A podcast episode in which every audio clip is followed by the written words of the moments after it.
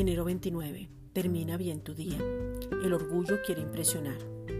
Una persona orgullosa solo piensa en sí mismo y cree tener siempre la razón de todo.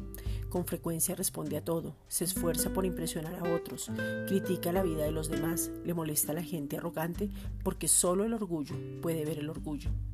Una persona orgullosa siempre quiere ganar, oculta la verdad, siempre quiere quedar bien, muestra una identidad falsa.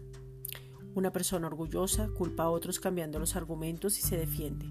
Tiene celos y critica. Tiene muchos conflictos, contiendas con otros, le molesta el éxito de otros, piensa solo en sí mismo y no le importa lo de los demás.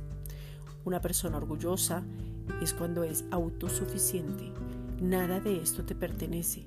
Deja que Cristo mismo viva su vida a través de ti. Gálatas 2.20.